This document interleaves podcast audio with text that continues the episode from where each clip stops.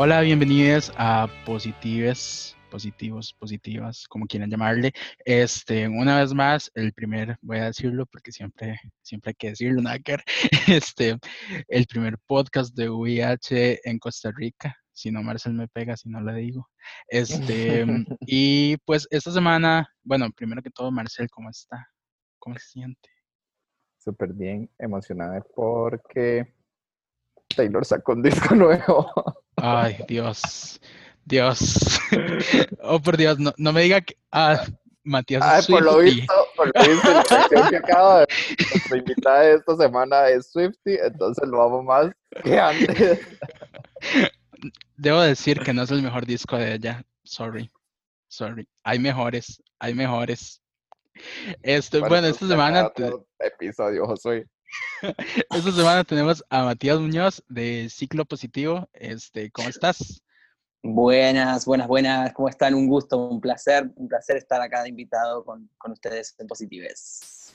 Este, mm, bueno, empezamos. Primero preguntarte cómo llegas al tema de VIH, este, y si nos explicas un poco sobre qué hace Ciclo Positivo allá en Argentina. Bueno, eh, sí, claro. Yo soy Ahora soy Matías, soy abogado, antes no lo era, eh, pero muy joven me enteré de, mi diagnóstico, eh, ya, ya, estudiando, ya estudiando Derecho, eh, y, y, de repente me encontré con un grupo de personas que eran la red argentina de jóvenes y adolescentes positivos, soy de Argentina, de Buenos Aires, y empecé a activar en ese espacio en el que eh, se entendía a la, respuesta al VIH de manera grupal, colectiva, y, ahí me empecé a dar cuenta que había un montón de cosas que había para hacer eh, en, relación a, mezclar mi carrera, eh, lo que yo estaba estudiando con el, con el VIH, ¿no? Y, empecé a, meterme cada vez más en el activismo y ya pasaron unos cuantos años desde mi diagnóstico, de hecho ya son unos siete, Em, que, soy positivo y, hace ya algunos años con Lucas Fauno, que sé que también lo conocen, una amiga,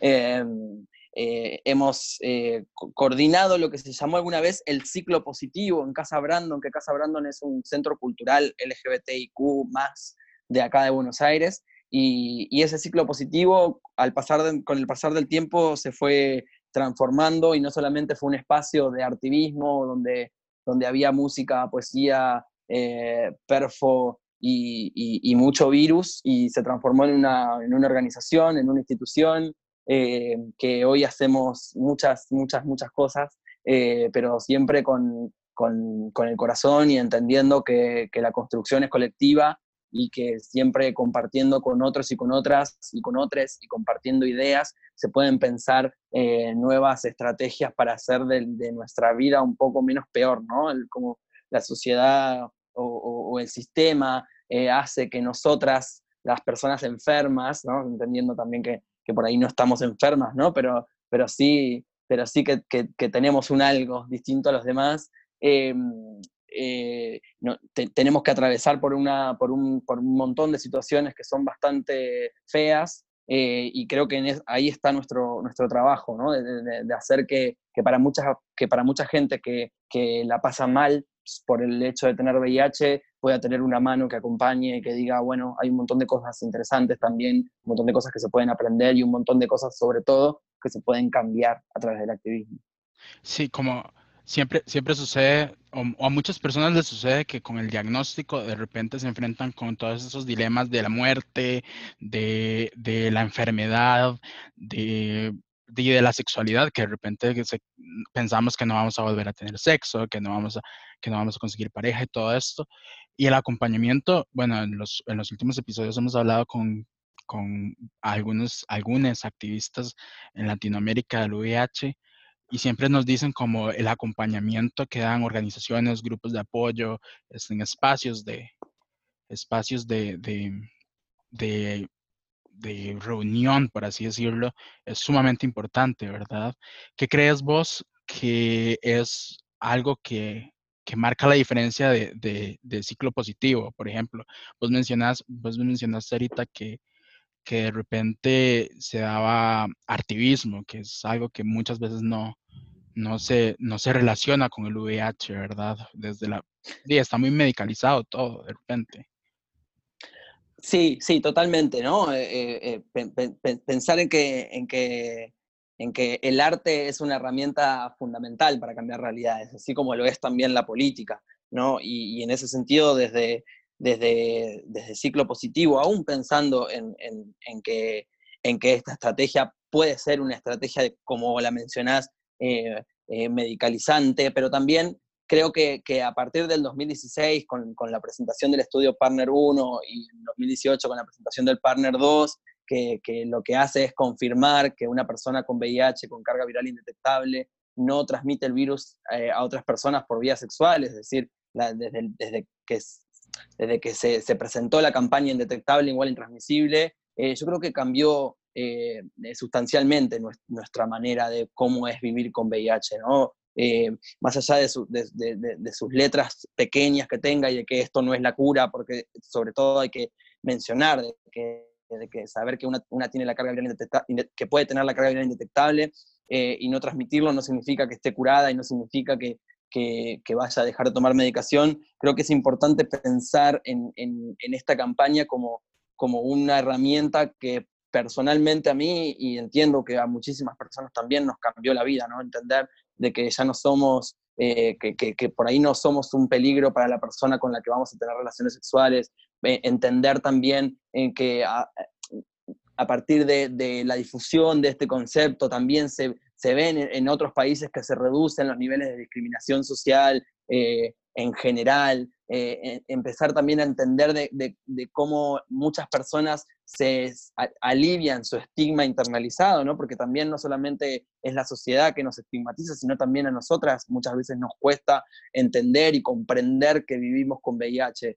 Eh, pero sobre todo el, hecho de poder vivir una sexualidad libre, ¿no? el hecho de no tener miedo de, transmitir el virus a otras personas, creo que es uno de los beneficios eh, más importantes de esta estrategia. Y me parece que a partir de eso y a partir de, esta nueva forma de entender lo que significa vivir con VIH, uno tiene que tratar de hacer algo distinto a lo que veníamos haciendo. Creo que durante muchísimos años eh, las campañas de, prevención eh, intentaron convencer a toda, a toda forma de que las personas se pongan un preservativo para poder tener relaciones sexuales, para no continuar con la cadena de transmisión. Y creo que ese cambio eh, comportamental es muy complejo y, esta es una oportunidad de, no sé si de cambiarlo, porque nunca vamos a recomendar que no se use el preservativo, porque hay muchísimas infecciones de transmisión sexual que están dando vueltas y el preservativo debemos recomendar usarlo, pero también debemos entender que hay personas que deciden no usarlo y que van a seguir decidiendo no usarlo y que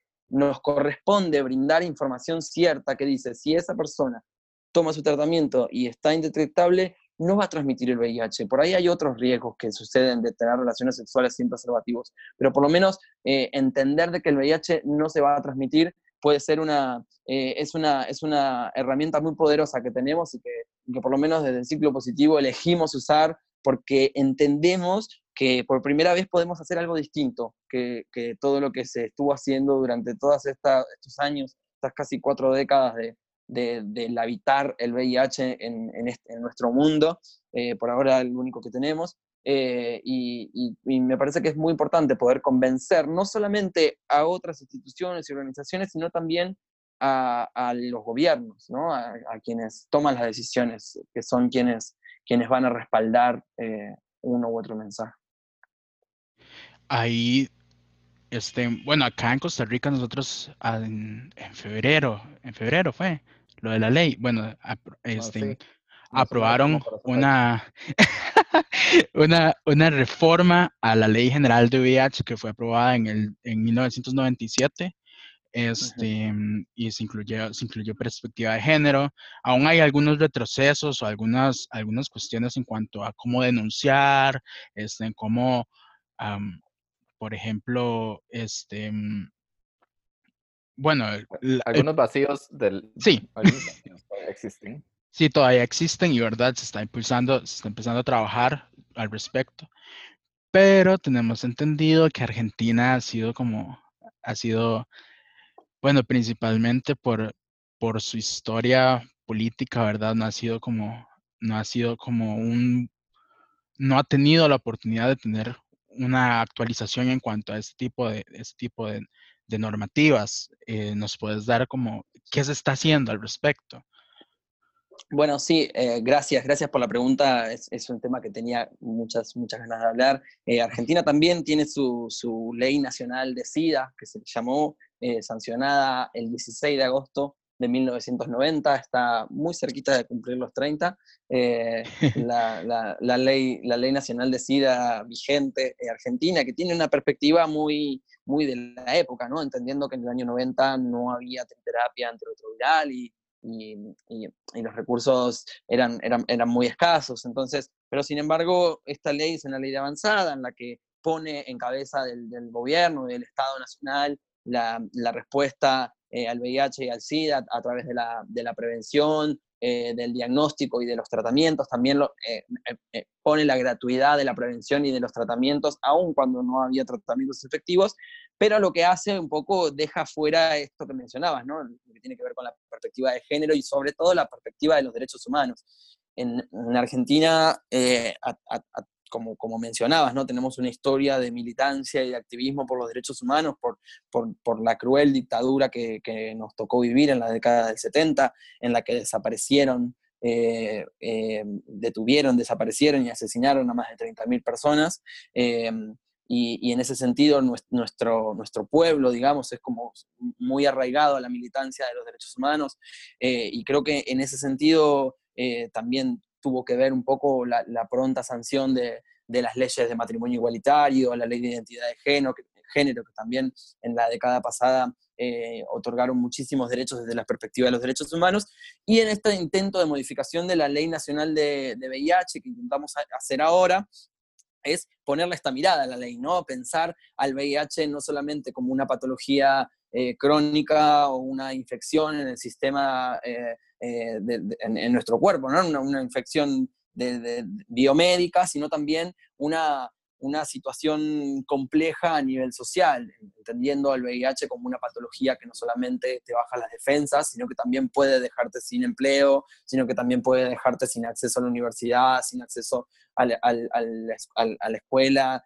Em, entendiendo que hay muchos niños también que nacieron con VIH y que sufren distintas situaciones eh, adversas en, su recorrido educativo. Entonces intentamos también, em, entendiendo que para poder acceder a un tratamiento antirretroviral no es solamente, o poder acceder a una buena calidad de vida y una buena salud, no es solamente tomar una pastilla por día, dos, tres, cinco pastillas por día, sino que también es necesario otras cosas para poder sostener esa adherencia al tratamiento, que es, la posibilidad de por lo menos tener un plato de comida eh, tres veces al día eh, eh, en una mesa, ¿no? Y por eso este proyecto de ley también incluye la posibilidad de em, em, tener en cuenta los determinantes sociales de la salud, a, las personas que no tienen las necesidades básicas satisfechas, también eh, propone eh, una jubilación anticipada para aquellas personas que eh, tengan VIH desde X cantidad de años por este, por este tema del el envejecimiento prematuro. Está científicamente comprobado que una persona con varios años de VIH en su cuerpo y varios años de tratamiento también en su cuerpo, su, no, no por fuera, pero internamente su cuerpo envejece antes y el proceso inflamatorio de las células eh, eh, por el VIH sin tratamiento o a, partir del tratamiento, mm, em, em, sucede esto, ¿no? Como un envejecimiento prematuro del cuerpo, por eso en ese sentido también incluimos la posibilidad de las personas con VIH con X cantidad de, años de, tratamiento poder jubilarse antes. Hay también una se, establece una pensión para aquellas personas que no tienen eh, un mínimo de ingresos, poder tener este mínimo de ingresos para eh, por parte del, gobierno para poder llevar adelante el tratamiento. Está como, eh, intentamos esta reforma de, una manera transversal en la que, en la, que la, eliminación o, la erradicación de la discriminación es, un punto central, al igual como, como la reducción de la carga viral, ¿no? entendiendo como, como les comentábamos, eh, les comentaba, esta, esta mirada holística, esta mirada, esta respuesta desde el enfoque de los derechos humanos al VIH, entendiendo que el VIH eh, en estos 40 años nos enseñó que no solamente es una infección que ataca al cuerpo, sino también es una infección que ataca a la sociedad en sí misma y suele sacar de las peores cosas de la sociedad. Por eso creemos que la respuesta tiene que ir en esa clave. Claro, y ahora, ahora que lo mencionas, mucha gente no cero positiva tiende a pensar eso, como que definitivamente al tomarse una pastilla las cosas se solucionan y puedes seguir teniendo tu vida, ¿verdad? Y hay un montón de factores que normalmente no están, no son tomados en cuenta y como vos decís, inclusive ahora que estamos viviendo una pandemia, ¿verdad? Como, como sucede con el COVID, este, como que salen las peores cosas de, de, las personas, ¿no? Sale la xenofobia, sale el racismo, sale el clasismo, salen todas estas cosas. Para ese tipo de personas, ¿por qué, por qué es importante? Tal vez esta pregunta, nosotros como, ser, como personas con VIH la entendemos, pero personas que no viven con el virus, pues, pues definitivamente no les pasa por la cabeza, pero para ese tipo de personas, ¿qué dirías vos que es lo importante de, pensar a nivel legal, a nivel de derechos, el VIH de una forma holística, una forma interseccional, por así decirlo? Sí, eh, yo creo que esto que, vos decís, ¿no? hay, hay, gente que piensa que como, como ya no se escucha que hay gente que muere por enfermedades relacionadas al SIDA, creen que esto es algo que ya pasó y esto no, no, no pasó todavía todos los días, por lo menos en Argentina, eh, que sabemos que es uno de los países de la región que, que está mejor parado en cuanto a la respuesta al VIH, todavía se mueren por día cinco personas por enfermedades relacionadas al SIDA. Eh, y es bastante, es, es un montón. En, los países de la región también se manejan números eh, en los que los niveles de, mortalidad no descendieron en los últimos 10 años por lo menos, sí antes porque, porque aparecieron los tratamientos. Y en ese sentido, entender eh, cuál es, por qué muere todavía las personas por enfermedades relacionadas al SIDA, entendiendo que los tratamientos son efectivos, ¿no? Pero hay muchas personas que deciden no acceder a un diagnóstico por el miedo que significa la, la repercusión que puede suceder afuera Eh, contar que tiene VIH, ¿no? O, eso es una de las razones. La segunda razón es porque eh, eh, está en una situación de pobreza o está en una situación en la que su trabajo no, no es seguro o no tiene un empleo registrado en el que pueda ir a, atender su salud y por lo tanto su empleador no le permite ir a atender su salud y entonces antes de contarle a su empleador que tiene VIH y poder tener la posibilidad de perder su empleo, prefiere no atender su salud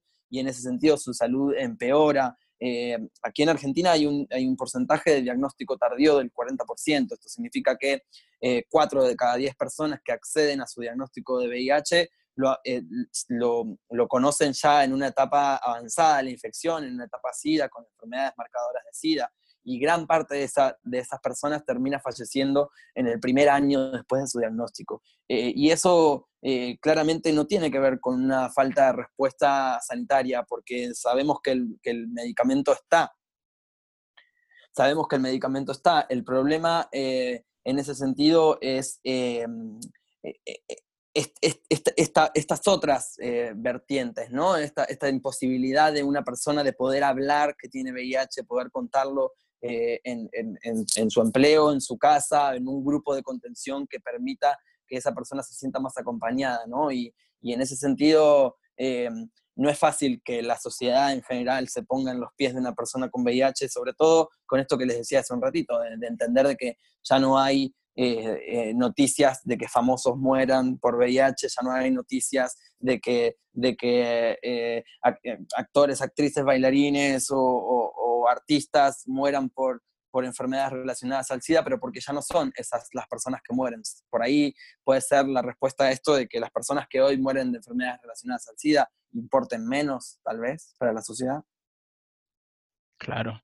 Y no, es que, bueno, el número, el número de personas que mueren al año en Costa Rica por enfermedades relacionadas al SIDA está entre los, porque no hay una cifra exacta, está entre los 200, 200, 500 personas. Por ahí anda, ¿verdad? Según ONUCIDA, ¿verdad? Esta es info que, vos sabes que se actualiza una vez al año, ¿verdad?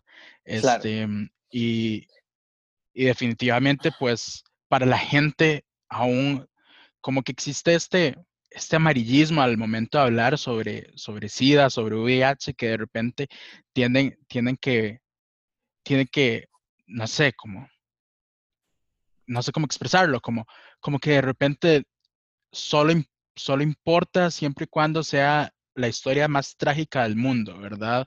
Y, y, lo vemos en medios, lo vemos, lo vemos siempre que informan, siempre que informan sobre VIH, es una cosa, aún en la pandemia, ¿verdad? Es una cosa que, que, se, que se habla desde, desde pongámonos, pongámonos serios, pongámonos, este, esto es sumamente doloroso, pero, pero las acciones que se crean en concreto siempre se quedan cortas, ¿verdad? Desde los, desde los gobiernos, al menos. Sí, totalmente. Y, y, en esto vuelvo con lo, con lo, que traía al principio. Yo creo que igual y indetectable, igual intransmisible es la oportunidad que tenemos para cambiar ese, ese punto de vista, ¿no? Es, es, la oportunidad que tenemos de dar buenas noticias en relación al VIH eh, y, y, al SIDA incluso también. Es, eh, y me parece que es ahí donde tenemos que encontrar la vuelta y, poder encontrar esta forma positiva, ¿no? de, de de, contar en relación al VIH, porque también la otra, la otra búsqueda de clics y de compartidas de noticias son las noticias sobre la vacuna o sobre la cura, que muchas veces también ilusionan y, hacen, por ahí confunden a la población en, en, decir, bueno, ahora se curó el paciente de Sao Paulo, entonces probablemente vaya a curarse un montón de gente más. No, todavía no, eso está en investigación, eh, todavía no, no, podemos decir eso, pero bueno, también el medio, al medio de comunicación le sirve los clics y las compartidas sobre X noticia. Yo creo que,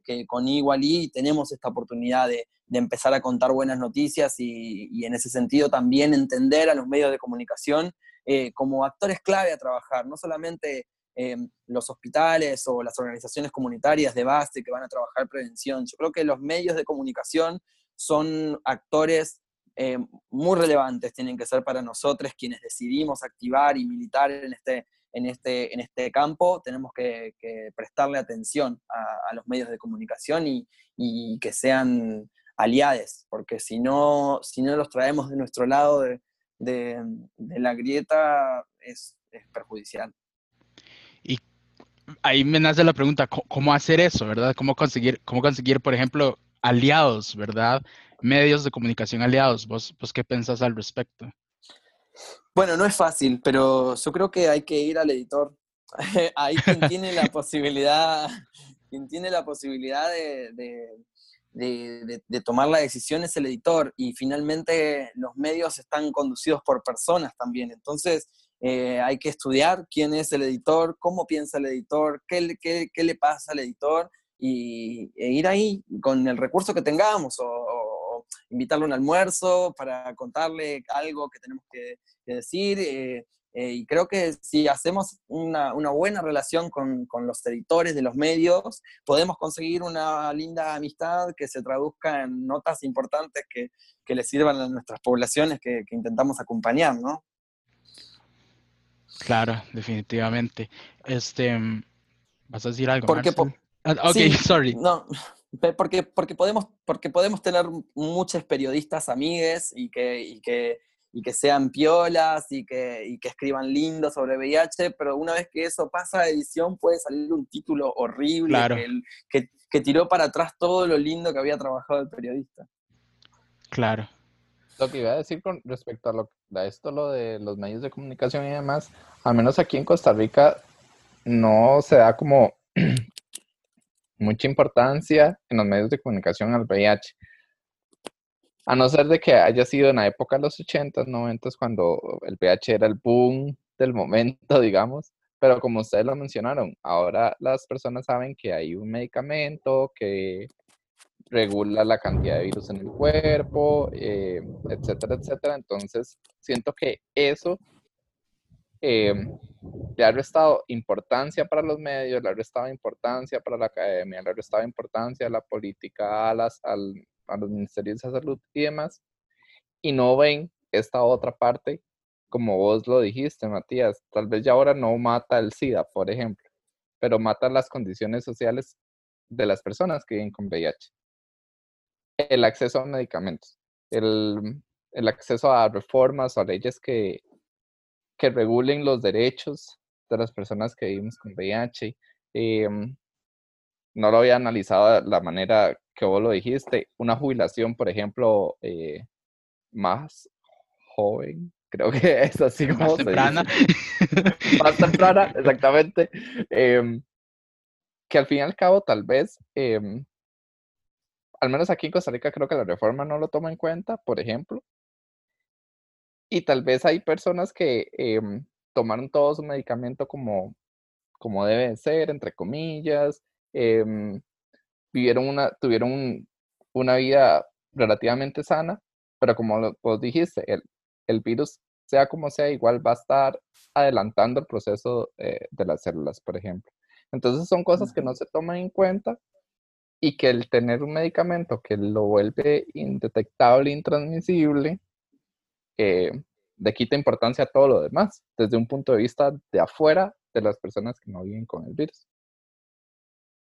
Sí, yo creo que todos estos años han hecho que, las personas que vivimos con VIH nos tengamos que profesionalizar y entender a, su nivel, ¿no? Poder hablar el mismo idioma que hablan quienes toman las decisiones. Y eso eh, hoy está sucediendo ya desde, desde los inicios, ¿no? Siempre que estudiamos la historia de ACTAP y, de los primeros grupos a, finales de los 80, eh, en los que se tuvieron que organizar para para poder conseguir esos medicamentos y que esos medicamentos sean accesibles a todas las personas, eh, ahí eh, fuimos aprendiendo a que si nosotros no, no entendemos cómo funcionan las cosas, nadie nos los va a explicar. Entonces, en, ese sentido tiene que, tenemos que estar siguiendo, profesionalizándonos todo el tiempo para seguir poniendo el tema en agenda de alguna manera. Hoy en día lo que sucede con, el COVID, por ejemplo, ¿no? que, en general el, consenso es que aquellas personas con VIH que tengan, que estén en tratamiento o que tengan unos niveles de CD4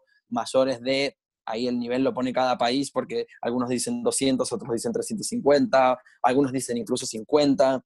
Em, em, no van a tener un riesgo de una enfermedad grave por coronavirus, pero para eso tiene que estar disponible el, insumo para que las personas podamos conocer nuestros niveles de CD4, podamos conocer nuestros niveles de carga viral. En Argentina, a partir del, del, gobierno neoliberal que terminó en diciembre del 2019, hace un año y medio que no contamos con reactivos para, para hacernos los estudios de CD4. Entonces, hoy en día el Ministerio de Salud dice, personas con VIH no tengan miedo al coronavirus porque si tienen más de 350 CD4 no pasa nada. ¿Y qué sé yo cuántos CD4 tengo? Si hace un año y medio que no me puedo hacer estudios.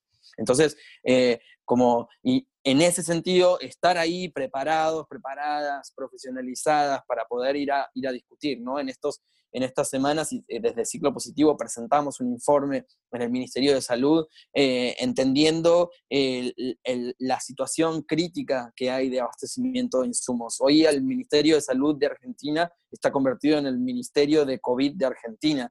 No se trabaja otra cosa que no sea coronavirus, que no está del todo mal, pero también hay un montón de otras situaciones de salud que también necesitan un Ministerio de Salud. Eh, que, están quedando muy atrás y en ese sentido estamos ahí entre, entre quedarnos en casa cuidándonos, pero también atentos y atentas a, cómo está sucediendo la política pública para que los insumos estén disponibles. Ya bastante tendremos cuando haya problemas de abastecimiento por cuestiones de eh, de, insumos y, los viajes internacionales de principios activos o medicamentos que se fabrican en uno u otro lugar del mundo. Eh, pero hoy no es ese, por lo menos el problema, por lo menos no en Argentina. El problema en Argentina hoy es que la firmita de quien tiene que poner la firma solo está para cuestiones de coronavirus y eso tiene que terminar pronto. Algo, que vos mencionaste ahorita es respecto a la profesionalización de la persona con VIH. De repente llegamos a la consulta y sabemos más que quien nos está atendiendo, ¿verdad? Este, y algo que me gusta mucho de ciclo positivo es que llega y, trabaja multiplicidad de aristas del tema, ¿verdad? Por ejemplo, llegar a, la AIDS 2020 y hacer, presentar la campaña indetectable, intransmisible, este, luego responder preguntas, este, inclusive ahí, ahí estuvo estuvo Dayana de Transvida.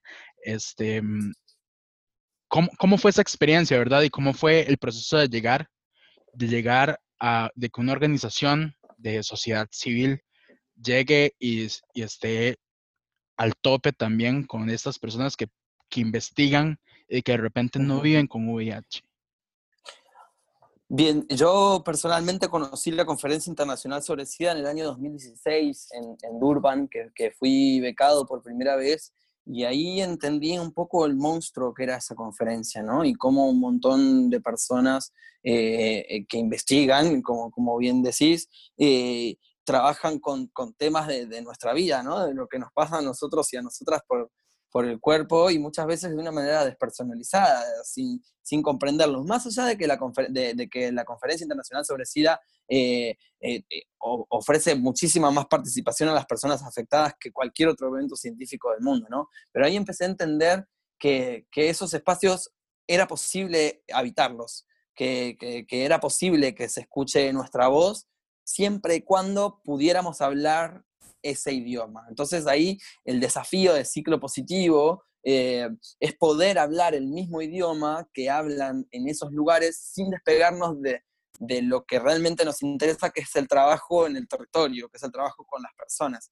Entonces, en ese sentido vamos como transitando eh, en, el trabajo comunitario, pero también eh, poder traducir ese trabajo comunitario a idiomas, a, lenguaje científico y poder traducir además, porque, porque la información científica es un derecho humano, acceder a la información es un derecho humano, poder hacer el trabajo inverso, poder estar en esos eventos científicos y traducir esa información para que esa información llegue a la gente. Porque si esa información solamente se queda en los nichos eh, de, los, de los eventos científicos grandes, no tiene, eh, no, no, no va a cumplir su objetivo, que es que la gente, las personas en general, las comunidades, hagan uso de esa información científica. Eh, bueno, y en ese sentido, en nuestra participación en, en, en, esta eh, edición de, de, la conferencia internacional, que, que, bueno, que fue, que fue virtual, eh, planteamos esta idea, este, este proyecto, esta forma en la que definimos en Argentina, por lo menos, implementar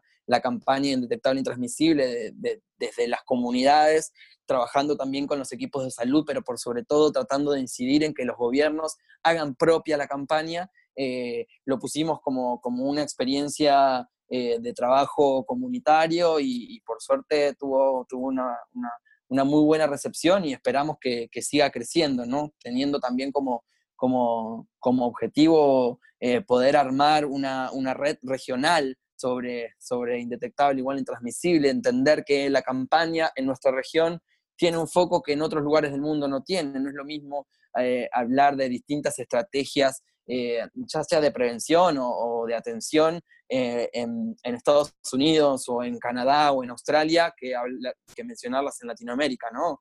Eh, y, y, hay muchas estrategias que, que, por ahí intentan bajar de, eh, a nuestros pueblos de, de, una manera igual a que sucede en el norte y acá hay otras realidades que, que no siempre se van a adaptar a, a, a esas políticas. Matías, y qué digamos, esto es como una pregunta que me surge a, a raíz de esta campaña de indetectable intransmisible.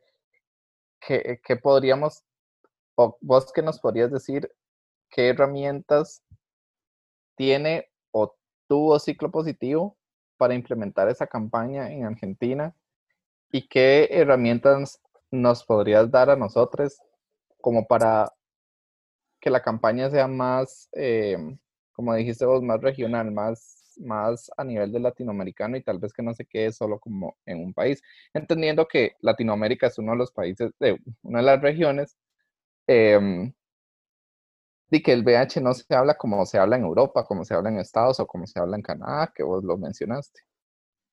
Sí, totalmente. Yo creo que, que un poco es, es, esto que veníamos conversando, ¿no? Para que, el, para que las experiencias y para las estrategias sean efectivas, uno tiene que tener fundamentos sólidos. Si uno tiene fundamentos sólidos y uno está capacitado y entrenado y, y, y con, con estas herramientas bien sabidas, por supuesto que vas a tener enemigos del otro lado eh, intentando callar tu voz, pero también vas a tener aliados y aliados importantes. Y en ese sentido creo que la, lo importante es capacitarse y profesionalizarse, e, insisto con esto, porque es necesario poder tener argumentos que estén bien fundados para, para, para hacerle ver a la otra persona que lo que uno está militando, que lo que uno está activando, tiene una razón de ser en, el mejorar la calidad de vida de otras personas, ¿no?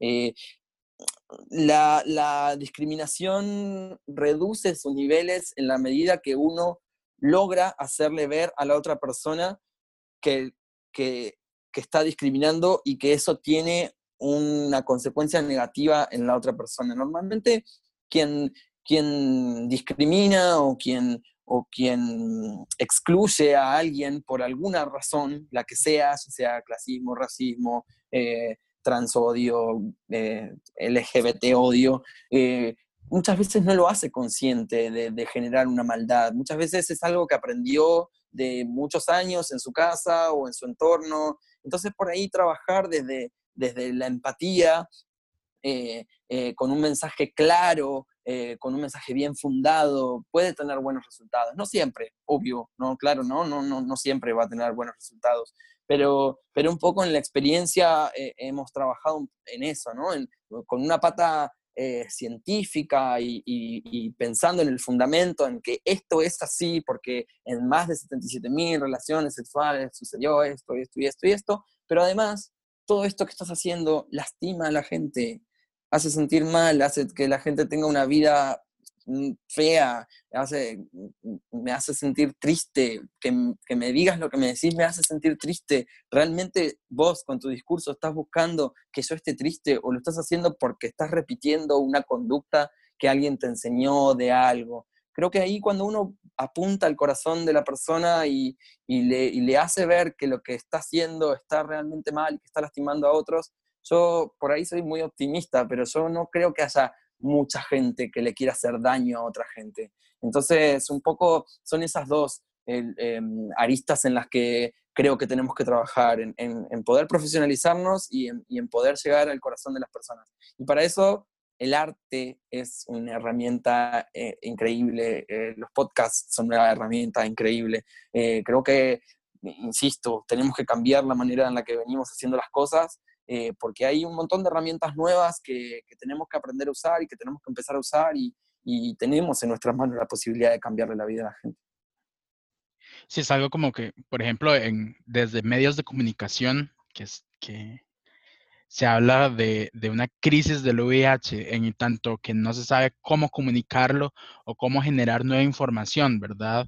Y sucede mucho que quienes comunican, quienes son dueños de medios, son personas que viven que no viven con VIH, ¿verdad? Entonces no saben lo de la experiencia, no saben este, el diario vivir, no saben lo que se necesita, no saben las necesidades, no saben cómo, cómo presionar, cómo organizarse políticamente, no saben nada, ¿verdad? Y de repente, este, varios grupos de personas a lo largo de Latinoamérica, que a mí también me encantaría ver eso, estén organizadas, em, hablando de forma técnica del VIH, estén sabiendo cómo, cómo plantear proyectos, ¿verdad? Que no es una cosa sencilla, pero que, que definitivamente es necesario aprender. Y, y posicionándose políticamente, haciendo presión y tomando medios, ¿verdad? Y yo creo que se vuelve un arma sumamente poderosa y viene a renovar esa crisis de la que hablamos, de la que hablan los medios, ¿verdad? Que, que definitivamente no es crisis, es, es que los medios siempre cuentan la historia desde, desde la perspectiva del hombre blanco sano, ¿verdad? Sí, totalmente. Y siempre pensando también en, la prevención y, teniendo en cuenta de que las personas con VIH son ese grupo ahí, que se queden ahí, que eso no se esparza más. No, hay una nueva forma de, hablar del VIH y creo que también un poco depende de nosotros, ¿no? Eh, y, de cómo nosotros y nosotras y nosotres eh, podamos eh, poder no atacar, porque no nos gusta hablar con, terminología bélica, pero sí poder eh, como interceder en los lugares en los que sabemos que tenemos que interceder, lo decíamos más temprano, en los espacios científicos, los medios, eh, las escuelas. Es muy importante que eh, en, los espacios de educación sexual que, de a poco se empiezan a ir abriendo en, en la región, también estos temas estén actualizados, porque porque, em, insisto, hay un montón de cosas que cambiaron sobre cómo es vivir con el VIH que, que, no son reconocidos por la sociedad. Y creo que es responsabilidad un poco nuestra también, porque es lo que decidimos hacer, que es ser activistas, eh, poder llevar esta información a, a, todos esos espacios. Por supuesto que no es una tarea fácil, porque son muchos espacios de, de la vida en sociedad y, y, de medios de comunicación, y, y eso nos, nos requiere que nos formemos en muchas cosas, pero también tenemos la posibilidad de tejer redes.